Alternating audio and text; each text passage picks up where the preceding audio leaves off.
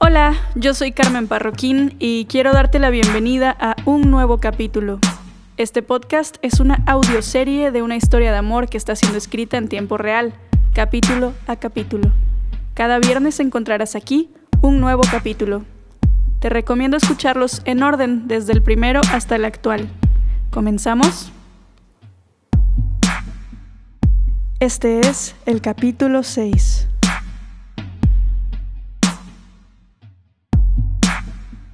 Capítulo 6. ¿Estás en la ciudad? Mudarse a otra ciudad es todo un reto, sobre todo si no conoces a nadie y si esa ciudad es inmensa como Ciudad de México. Sabía que no sería nada fácil, pero era mi sueño desde que salí de la preparatoria. Quería hacer música y sabía que la industria de la música en mi país se concentraba en esa caótica y bellísima ciudad. Cuando al salir de la universidad por fin se dio la oportunidad de mudarme, no lo dudé ni por un segundo. No me la pasé nada bien esos primeros meses, o en realidad esos primeros años viviendo en Ciudad de México. Aún así, estar ahí tenía cierto sabor a aventura. Tuve la fortuna de tener una roomie, Cintia, que venía del mismo lugar que yo, cargando con los mismos sueños en su maleta. Nos hacíamos compañía, nos dábamos ánimos y cumplíamos hasta cierto punto la función de ser un familiar en un mar de desconocidos. En los meses más difíciles, cuando no podíamos pagar el recibo de la luz a tiempo y nos quedábamos a oscuras, se nos hizo costumbre caminar unos tres kilómetros hasta un VIPS, donde pedíamos un café, usábamos el Internet y cargábamos nuestros celulares a cambio de los 27 pesos que costaba un café espantoso que además incluía refil. La pasamos mal, pero estábamos juntas. Fue justamente en una de esas ocasiones cuando recibí un mensaje tuyo, distinto a los de todos los días. Siempre sonreía al leerte, pero esa vez la sonrisa fue mucho, mucho más grande. ¿De casualidad estás en la ciudad? me preguntaste, escondiendo una invitación. No dudé que te refirieras a la Ciudad de México, donde nos habíamos visto ya dos veces antes, la ciudad que nos había permitido conocernos. Así es, por... Vine a un evento, creo que cerca de tu casa. ¿Puedes o quieres venir? Siempre me pareció que elegías muy bien cada una de las palabras que me escribías, porque siempre me mantenías enganchada. Podrías haberme convencido de cualquier cosa con solo escribir las frases correctas. Claro que sí, pásame la dirección y dime a qué hora te caigo. Me sentí llena de emoción y quise que la notaras, que supieras lo mucho que tenía ganas de verte. Se me iluminó el día. ¿Quién necesita luz eléctrica cuando un torrente de energía le recorre el cuerpo? Se me olvidó que tenía hambre, deudas y depresión. Me dijiste que estarías todo el día en el sitio del evento que podía llegar a la hora que quisiera y así me presentabas a tus amigos. Me pedí un último refil y me lo tomé casi de un solo trago. Cintia se me quedó mirando.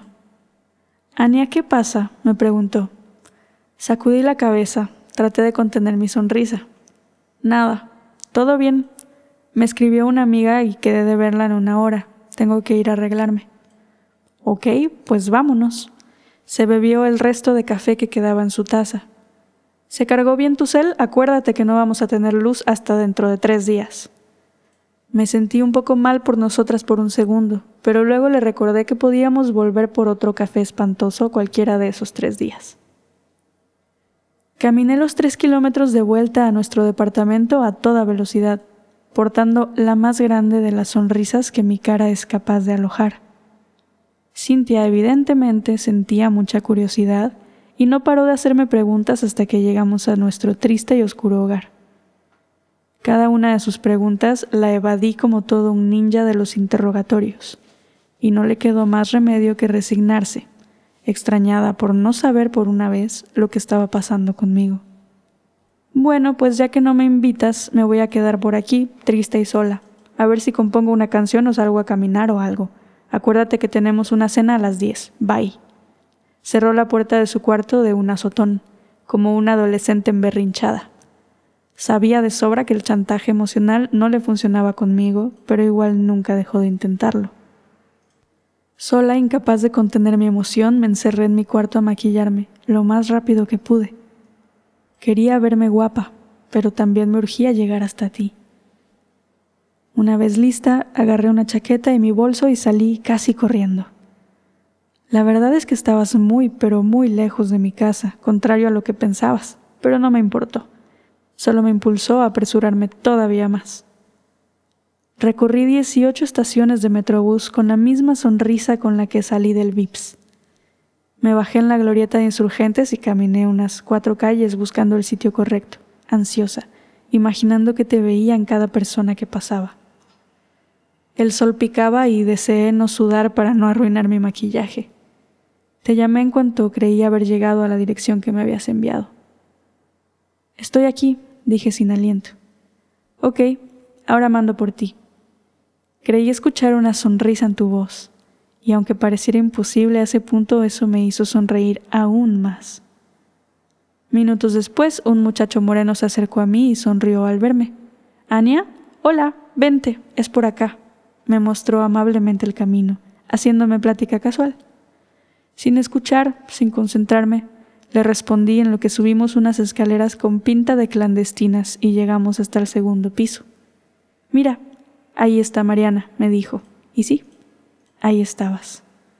Recuerdo pensar que era un extraño lugar para un concierto, pero ahí estabas y eso lo hacía perfecto. Respirando profundo, me acerqué a ti. Nuestro saludo estuvo enmarcado en un abrazo largo, fuerte y nervioso. Me sentí borracha con el olor a vainilla de tu cuello. Qué bueno que viniste, dijiste, suave, Sentí el corazón latiéndome en la garganta y luché por encontrar mi voz. Gracias por invitarme. Me sonreíste y guardé ese recuerdo para revisitarlo cuando ya no te tuviera frente a mí. Una vez que nos soltamos, te dirigiste a una esquina del salón donde estaban tus amigos sentados en una sala lounge. Con un gesto me invitaste a sentarme junto a ti y la conversación entre todos siguió como si nada. Por primera vez no me sentí como un bicho raro. Comenzaba a entender tu ambiente y cómo desenvolverme en él. Pasamos todo el día juntas, y aunque las circunstancias otra vez no nos permitieron estar a solas, sí sentí una mayor complicidad en nuestras miradas. No me cantaste una canción, pero durante toda tu presentación me lanzaste sonrisas que me hacían galopar el corazón. Se acercaban las diez, mi hora de partir. El lugar de la cena donde tenía que ir con Cintia estaba muy cerca, por suerte, así que aún tenía unos minutos para seguir empapándome de tu compañía. Hoy sí habrá after. ¿Qué plan tienes?